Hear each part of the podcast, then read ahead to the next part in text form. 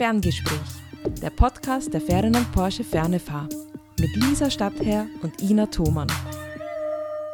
Hallo und herzlich willkommen zur fünften Folge mittlerweile schon unseres Ferngespräch-Podcasts der Fernefahr. Wir haben uns heute einen Kollegen aus dem Haus eingeladen, den lieben Peter Völkel. Lieber Peter, herzlich willkommen bei uns im Podcast. Möchtest du uns mal erzählen, wer du bist und was so deine Aufgaben an der Fernefahr sind? Ja, gern. Mein Name ist Peter Völkel.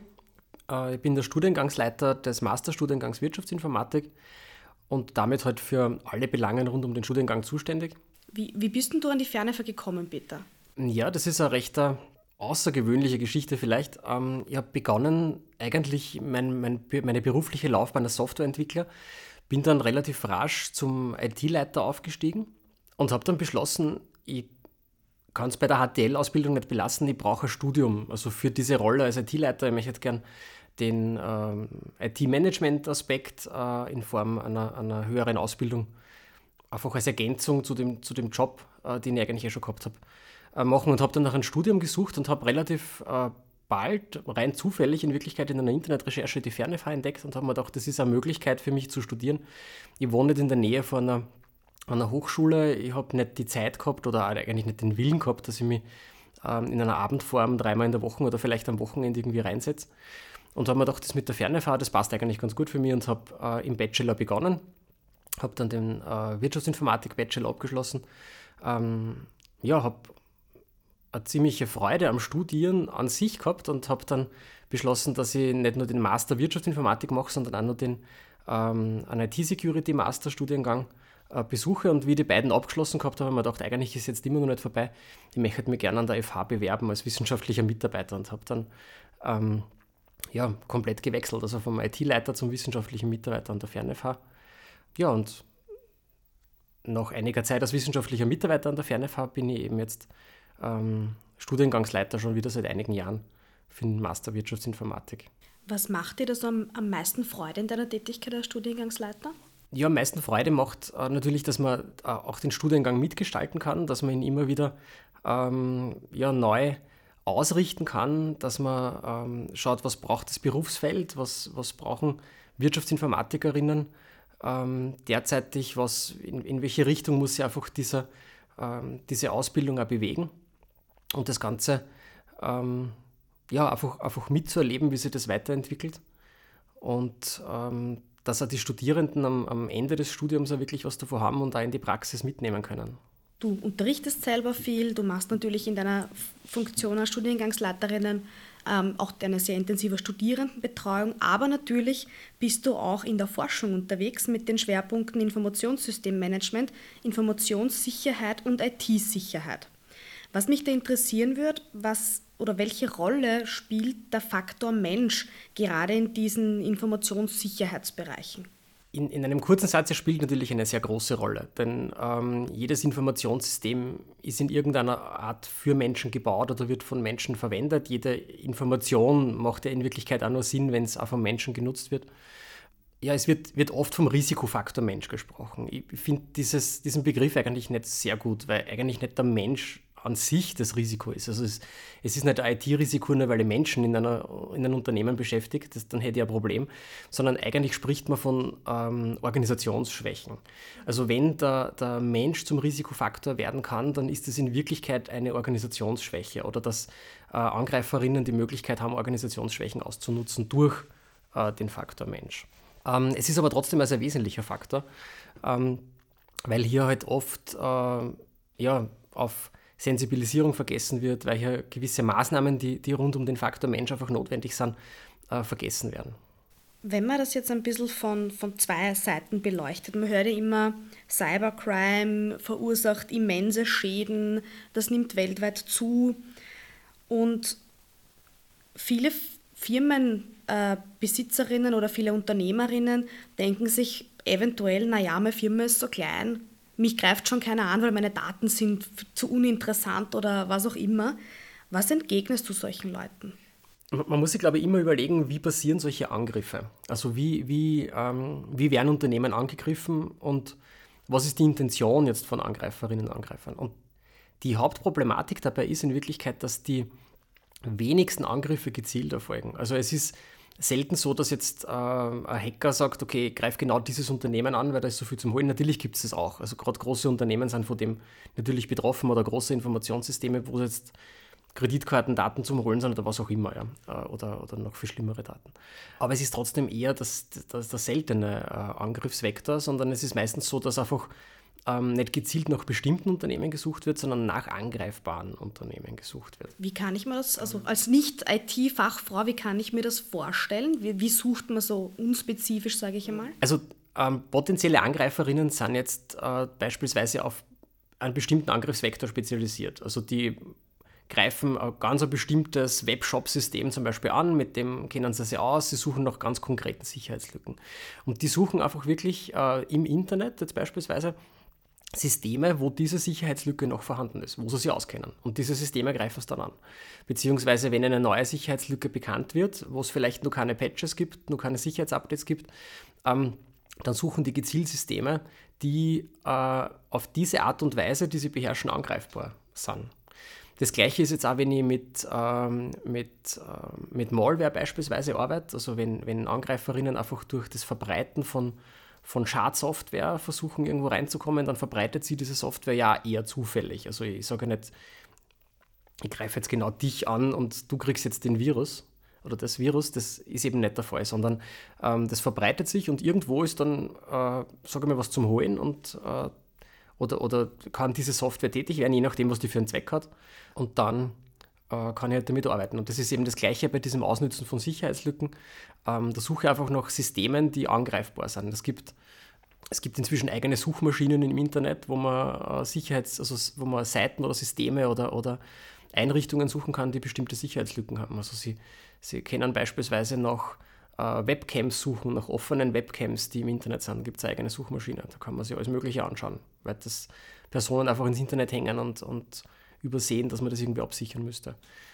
Okay, ich bin gerade ein bisschen schockiert, ehrlich gesagt, was es, was es da alles gibt. Äh, was ist, so, was ist so aus deiner Sicht oder was sind so aus deiner Sicht äh, zurzeit die größten Gefahren, die größten Lücken? sicher im Bereich, äh, im Bereich Phishing, sicher im Bereich der, der, des Social Engineering, da gibt es ganz große Punkte. Also wo, das haben wir jetzt wieder beim ersten Thema, wo auch wirklich der Faktor Mensch äh, versucht wird auszunutzen, dass eben entsprechende äh, Sicherheitslücken, entsprechende Schwächen auch im Unternehmen gibt, äh, wo man dann reinkommt. Also da, hat sicher jeder schon mal gehört, diese, diese E-Mails, wo sich jemand ähm, mit einer maskierten E-Mail-Adresse dann als, als Geschäftsführung ausgibt und die Buchhaltung anweist, irgendwas zu überweisen zum Beispiel. Ähm, das war ja der typische äh, Social Engineering-Angriff, wo man eben sagt, okay, warum jetzt Unternehmensschwäche? Na ganz einfach, wenn, wenn es da keinen Prozess gibt, der das absichert, wenn, wenn nicht hinterfragt wird, beziehungsweise wenn die Personen nicht darauf geschult sind, dass es solche E-Mails eigentlich nicht gibt, beziehungsweise ähm, wie mit sowas umzugehen ist, dass vielleicht ein Vier-Augen-Prinzip gibt, dass man sich da absichern muss, dass man rückfragen muss zum Beispiel. Und ähm, diese ganzen Dinge, also hängt natürlich ganz von den, von den möglichen Angriffsvektoren in der jeweiligen Abteilung ab. Wenn da nicht sensibilisiert ist, dann kann da einfach was passieren. Und dann werden vielleicht, ähm, weil eben Zeitdruck hergestellt wird und so weiter, dann werden auf einmal Geldsummen überwiesen. Und das kann jedes Unternehmen treffen. Und das ist dann eigentlich auch den Angreiferinnen egal, ähm, ob sie jetzt 1000 Euro verdienen damit, weil halt das Unternehmen eher nur kleine Beträge überweist oder ob die, ob die größere Beträge bekommen.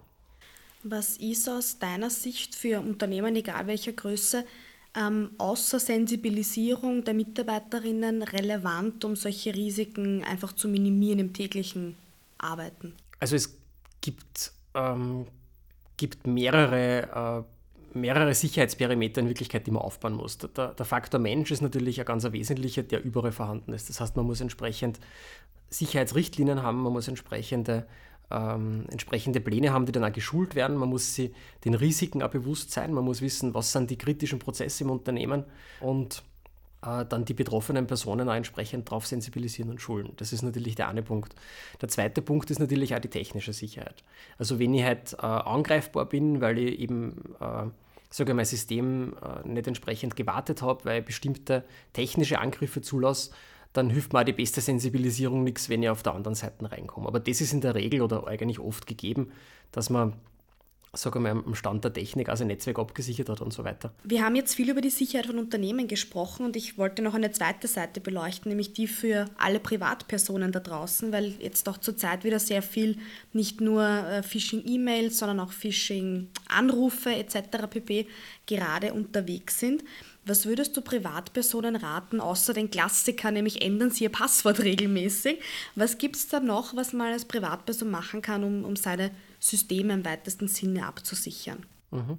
Das, das, mit dem Passwort ist übrigens ein interessanter Punkt, da können wir dann auch drüber reden. Das ist nämlich gerade auch im Bereich äh, Faktor Mensch einer, der äh, teilweise falsch ähm, in, den, in den Sicherheitspolicies von Unternehmen falsch umgesetzt wird.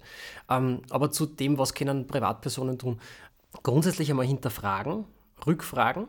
Also wenn, wenn man jetzt beispielsweise einen Telefonanruf kriegt vom, äh, vom Federal österreichischen, genau, oder vom Federal Police Department oder irgendwas oder vom, vom Finanzamt, ja, plötzlich äh, das Finanzamt man hat irgendeinen an äh, Finanzcrime begangen und macht das aber auf Englisch zum Beispiel. Das sollte er dann stutzig machen, weil warum sollte ein österreichisches Finanzamt dann auf Englisch anrufen? Das ist einmal komisch. Das Zweite, warum sollten die überhaupt anrufen und nicht einen Brief schreiben oder was auch immer und dann plötzlich Forderungen stellen? Das sind alles Dinge, die sind merkwürdig. Natürlich ist man dann unter Zeitdruck.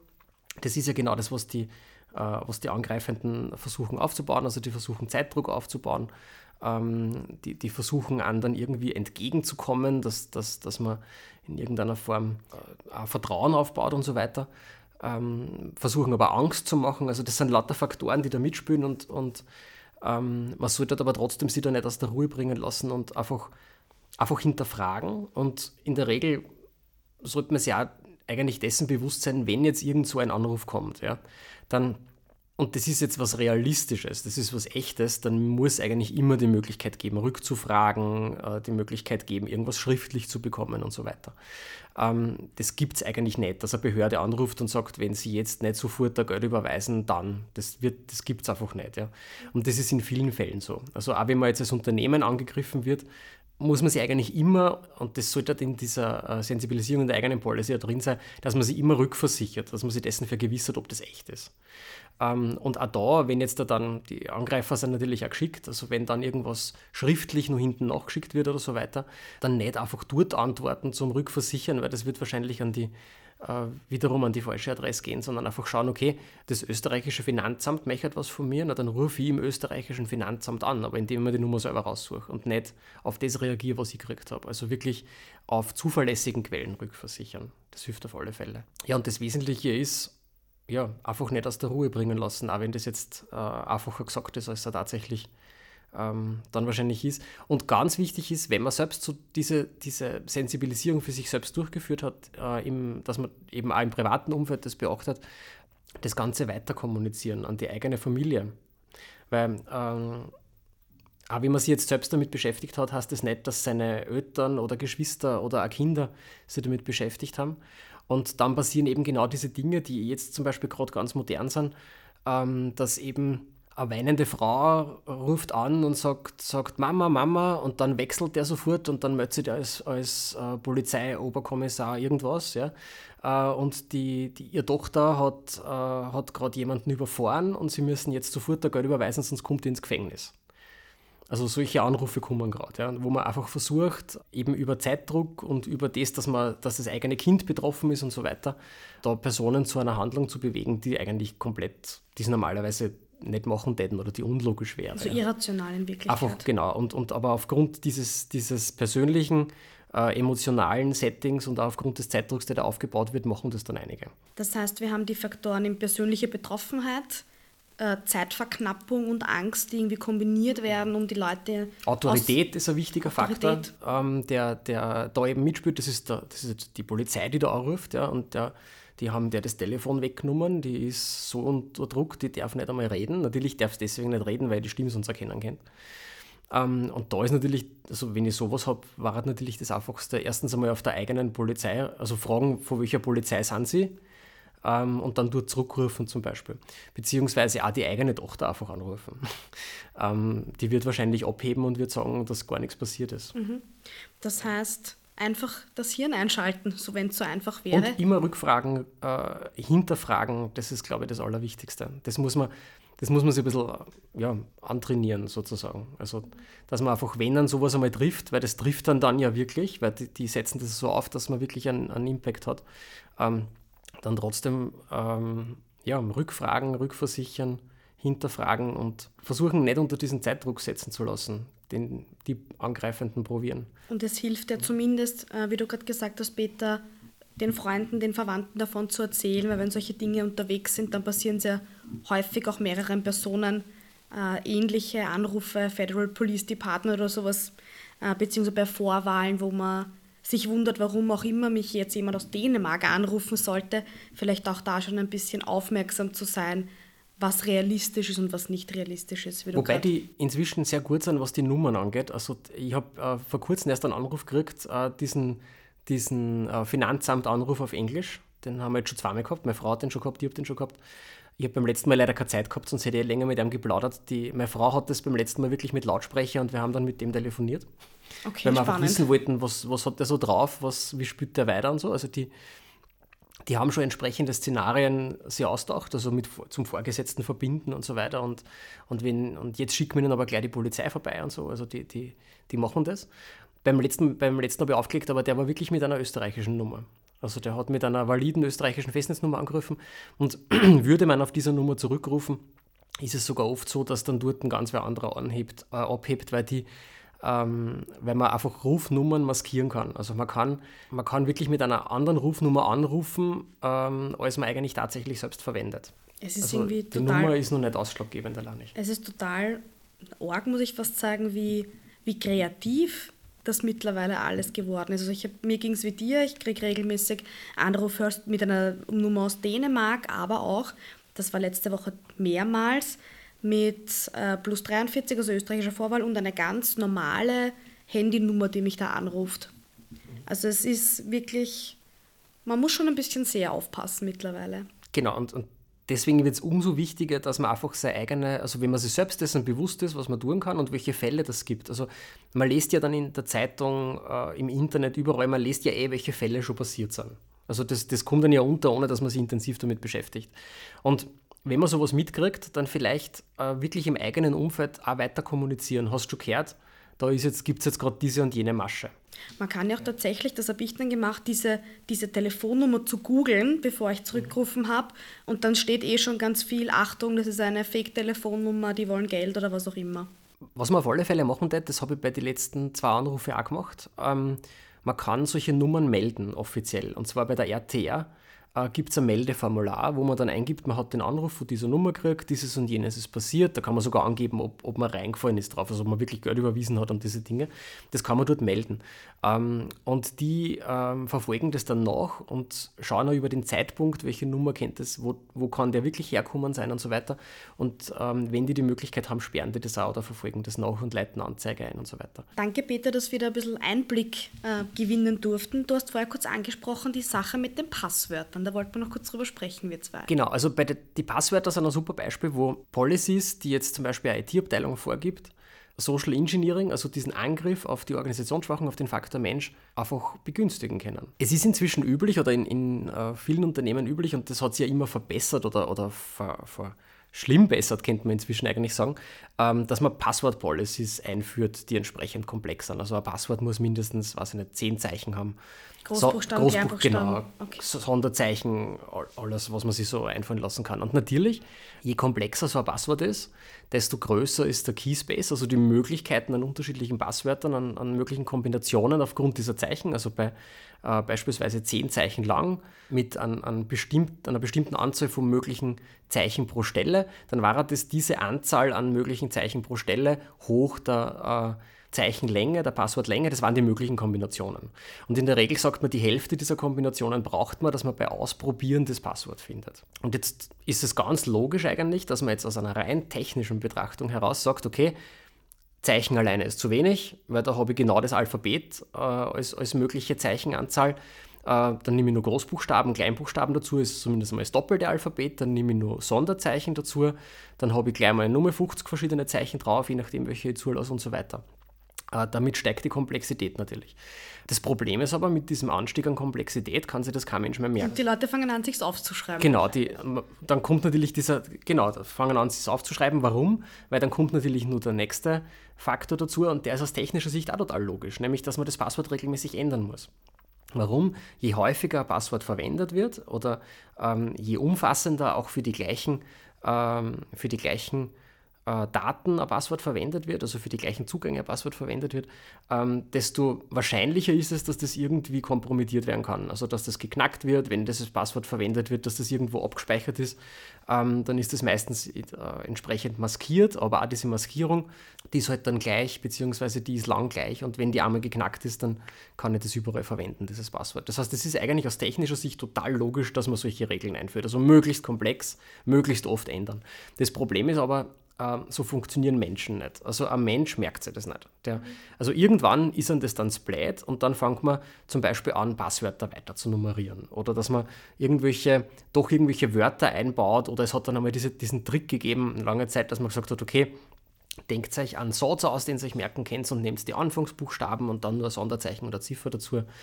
Und wenn dann die Policy entsprechend nicht prüft, ob das Passwort sie ändert zum Beispiel, sondern nur leicht ändert, dann macht man eben hinten 1, 2, 3, 4, 5, 6 nach jeder Passwortänderung eine typische Taktik, die manche dann verfolgen. Wenn das geprüft wird, äh, dann verzweifelt man irgendwann und irgendwann schreibt man es dann auf. Also irgendwo wird dieses Passwort notiert oder man nimmt Passwörter, die man sich leicht merken kann. Was kann man sich leicht merken? Dinge aus dem eigenen Umfeld, aus, aus, aus dem eigenen ähm, eigene Sozialdaten zum Beispiel. Also dann fängt man plötzlich an mit Kindern, Sozialversicherungsnummern, Stockwerk, wo man arbeitet und so weiter. Und natürlich auch wieder leichter zu finden, herauszufinden. Also es ist eigentlich, was könnte man sagen, Menschen tun sich schwer damit, sowas sich zu merken, also so, so komplexe Passwörter sich zu merken. Deswegen versuchen sie es zu vereinfachen. Dem Computer ist das wurscht. Ja. Also der, der Computer der Computer rechnet einfach die Komplexität, je nachdem, wie komplex das Passwort ist, und der Computer merkt sich alles. Also ähm, auch wenn das Passwort jetzt ein Sonderzeichen, Ziffern oder irgendwas besteht und nur so diffus quasi aufgebaut ist, das ist, das ist ein Rechner, der das einfach, einfach durch Ausprobieren rausfinden will, eigentlich egal. Natürlich gibt es dann nur Verfeinerungen, dass man sagt, man macht Wörterbuchangriffe, wo häufige Sachen zuerst kommen und so weiter. Jetzt ist es aber so, dass ein Passwort mit äh, Großbuchstaben, Kleinbuchstaben, Sonderzeichen, acht Zeichen lang eigentlich gar nicht so komplex ist. Also das kann man mit, mit ausprobieren und einen entsprechend starken Rechner, der auf sowas spezialisiert ist, kann man das in ein, zwei Tagen ohne Probleme knacken. Jetzt hat man quasi den Nachteil, dass man es sich schwer merken kann und hat aber auch den Nachteil, äh, dass das eh gar nicht so stark ist. Das heißt, es müsste dann 10, 12, 16 Zeichen oder so lang sein. Was kann man dagegen tun? Ist jetzt wahrscheinlich die nächste Frage.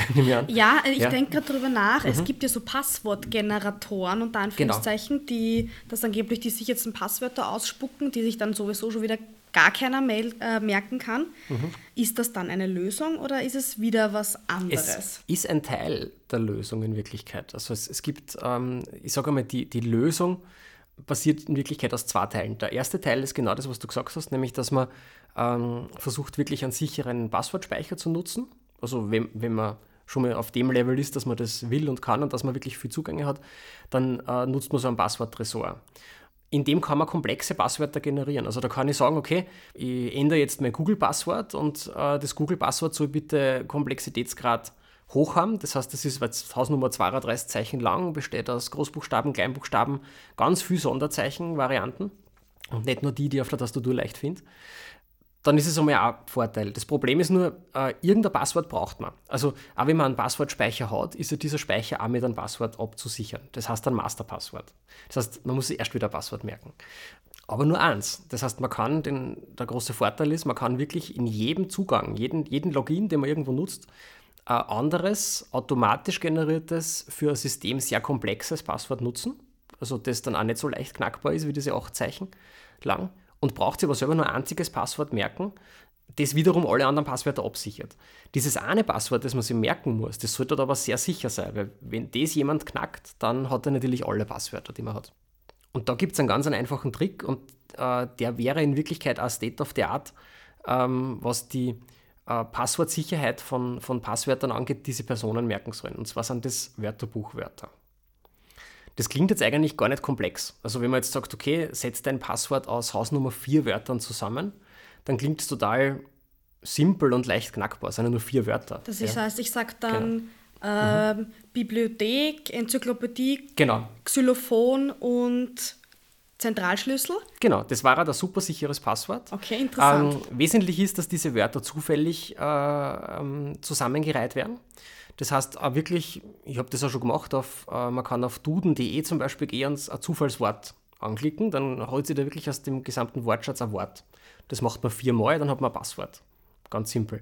Aber äh, äh, moderne Passwortmanager zum Beispiel, die kennen das auch schon automatisch. Die haben diese, diese Wörter äh, entsprechend hinterlegt und der sucht wirklich jetzt aus dem ähm, aus, einem- aus einem beliebigen Wortschatz, jetzt Englisch, Deutsch gemischt zum Beispiel, ist nur komplexer, sucht er einfach irgendwelche vier, fünf, je nachdem wie viele Wörter man sich merken will, vier ist eigentlich schon sehr, sehr gut, aus und nimmt die als Passwort.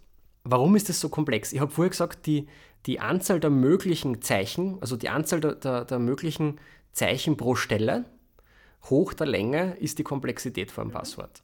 Ähm, wenn ich jetzt das österreichische Wörterbuch hernehme, das hat ungefähr 100.000 Wörter.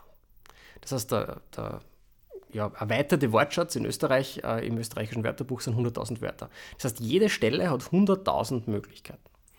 Wenn ich jetzt sage, ich bin vierstellig, dann habe ich 100.000 hoch 4 Kombinationsmöglichkeiten. Das ist äh, 10 hoch 19. Also das ist äh, ein Zehner mit Nummer 19 Nullen hinten dran. Das ist eine sehr große Zahl.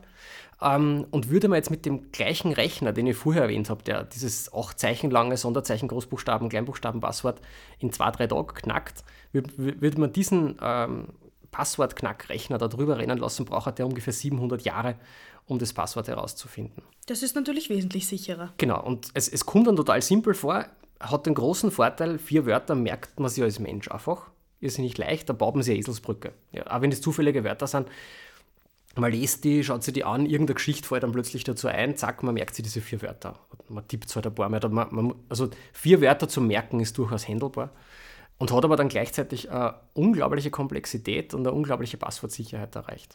Dann blicken wir noch, wir zwei, in die Zukunft. Was sind so aus deiner Sicht die wichtigsten Entwicklungen in deinem Fachbereich? Also ein in der äh, IT-Sicherheit sehr relevantes Thema aus meiner Sicht, mit dem ich mich ja schon länger beschäftige, ist die Authentizität eines Systems aus Systemsicht zu betrachten. Okay, was heißt das? Ähm, genau, das, das klingt jetzt vielleicht ein bisschen komisch. Wenn man sich ähm, IT-Systeme anschaut, dann sind die in der Regel darauf ausgelegt, um äh, die Interessen von Anwenderinnen zu schützen. Also man loggt sich in ein System ein und wenn man in das System eingeloggt ist, dann hat man eigentlich äh, alle Rechte, die mit dem äh, eigenen Benutzer, mit dem eigenen User verbunden sind.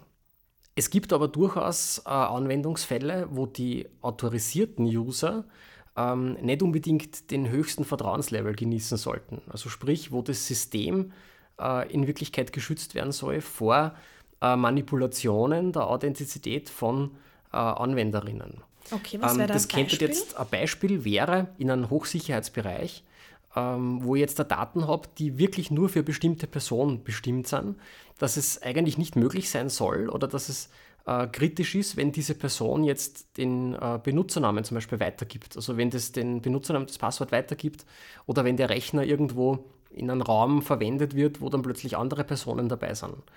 Ähm, oder wenn der Rechner in ein Setting verwendet wird oder die Applikation in ein Setting verwendet wird, das unsicher ist. Das heißt, gar nicht in ein, äh, jetzt in einer bösen Absicht, sondern jetzt sind wir wieder beim, beim Social Engineering, sondern ich logge mich halt schnell äh, auf einen fremden Rechner ein, weil ich in der Firma irgendwas machen muss oder in meinen Mail-Account oder in, in meinen User.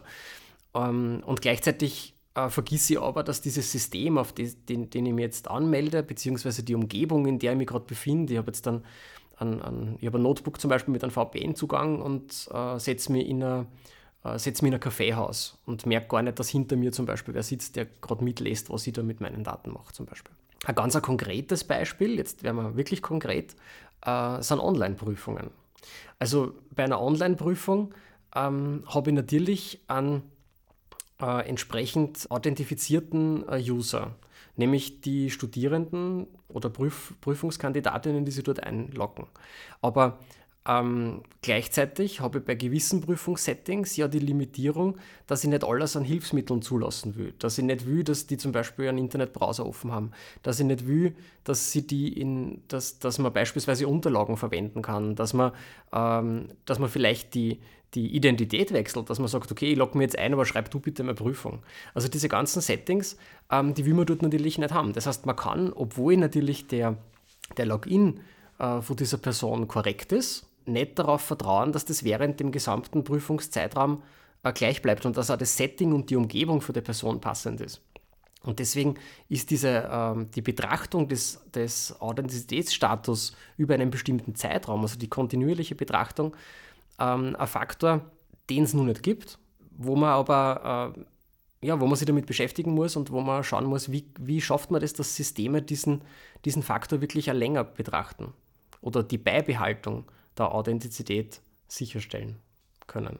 Voll interessant. Also ich denke gerade darüber nach, wie das so eine Prüfungssituation dann sein kann, wer sich dafür wen und wie einloggt. Es hat einer von mehreren Anwendungsfällen, aber der ist halt jetzt, äh, denke ich, sehr, ja, der ist jetzt sehr aktuell geworden, weil er wirklich äh, viele Prüfungen und äh, jetzt nicht nur bei uns in der Fernefah, äh, sondern auch viele Prüfungen ähm, an anderen Hochschulen, in anderen Bildungseinrichtungen ähm, digitalisiert werden haben müssen. Und es hat jeder irgendwie Lösungen äh, dafür finden müssen, aber es gibt eben nur kein ähm, System, das für mich diese Überwachung sicherstellt. Es gibt nur kein Framework, das das abbildet. Wo ich sagen kann, okay, ich verwende jetzt genau dieses Authentizitätsframework und das ähm, und ich kann mich dann darauf verlassen, dass sich beispielsweise das Setting von einem User nicht ändert. Dann kommen wir noch ein bisschen zu dir, lieber Peter. Wir in der Ferne verarbeiten ja sehr viel mobil und sehr viel auch von zu Hause aus. Jetzt wollte ich dich fragen, hast du ein Büro zu Hause? Und wenn ja, gibt es deinen Lieblingsgegenstand in, dessen, in deinem Büro? Ja, Lieblingsgegenstand ist schwierig. Ich habe eigentlich viele Lieblingsgegenstände. Ich habe viele Sachen im, im Büro auf meinem Arbeitsplatz, die, die meine Tochter für mich gebastelt hat. Ähm, da gibt es gibt's, äh, hinter mir hängt was aus, aus Lego an der Wand. Äh, ich habe Bilder, ich habe äh, eine kleine äh, Kette beispielsweise aus ähm, aus so Fruchtquetschi-Kapseln, die, die hängt neben meinem Monitor. Also es gibt einige Lieblingsgegenstände. Sehr schön. Und die zweite Frage, die wir auch und viele Hörerinnen, die den Podcast hoffentlich schon ein paar Mal gehört haben, wenn nicht, sollten sie alle Folgen unbedingt sich anhören, immer stellen, ist, ob unsere, ob unsere Gäste Musik hören bei der Arbeit und wenn ja, welche Musik sie gern hören. Also bei der Arbeit höre ich eher selten Musik. Ähm, wenn ich bei der Arbeit Musik höre, dann ähm, hauptsächlich moderne klassische Musik. Was ist moderne klassische Musik für dich? Also ähm, moderne klassische Musik ist für mich klassische Musik, die aber, ähm, die aber äh, neu entstanden ist, also von aktuellen Komponisten. Lieber Peter, vielen Dank für deine Zeit, vielen Dank für unser sehr tolles und sehr informationsreiches Gespräch und wir freuen uns sehr, unsere Zuhörerinnen auch beim nächsten Mal wieder willkommen heißen zu dürfen.